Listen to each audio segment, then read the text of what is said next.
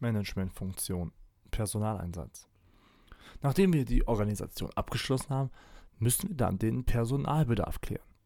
Hierzu gilt es, die einzelnen Aufgaben mit den entsprechenden passenden Leuten zu betrauen. Das heißt, zu gucken, wie das Projekt bestmöglich mit den Leuten umgesetzt werden kann, die wir zur Verfügung haben. Welche Mitarbeiter brauchen wir also für unser Projekt? Welche Fähigkeiten und Fertigkeiten sind vonnöten und wie können wir diese so integrieren, dass sie effektiv zusammenarbeiten können? Außerdem wäre es schön, wenn die Mitarbeiter im Laufe des Prozesses beurteilt und bewertet werden können.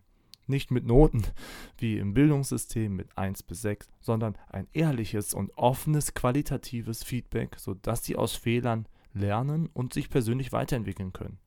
Persönliche Weiterentwicklung steht bei jungen Mitarbeitern heute ohnehin ganz oben auf der Prioritätenliste.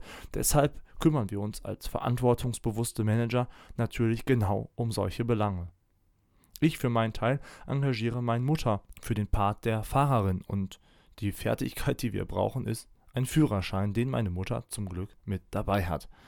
Ich bin überzeugt, dass sie ihre Aufgabe gut bewältigen wird und dass sie unser, beziehungsweise ja mein Ziel, fristgerecht und höchstgradig effizient umsetzen können. Personal ist also auch geklärt. Was äh, soll uns jetzt noch aufhalten? Schritt 3 von 5. Check.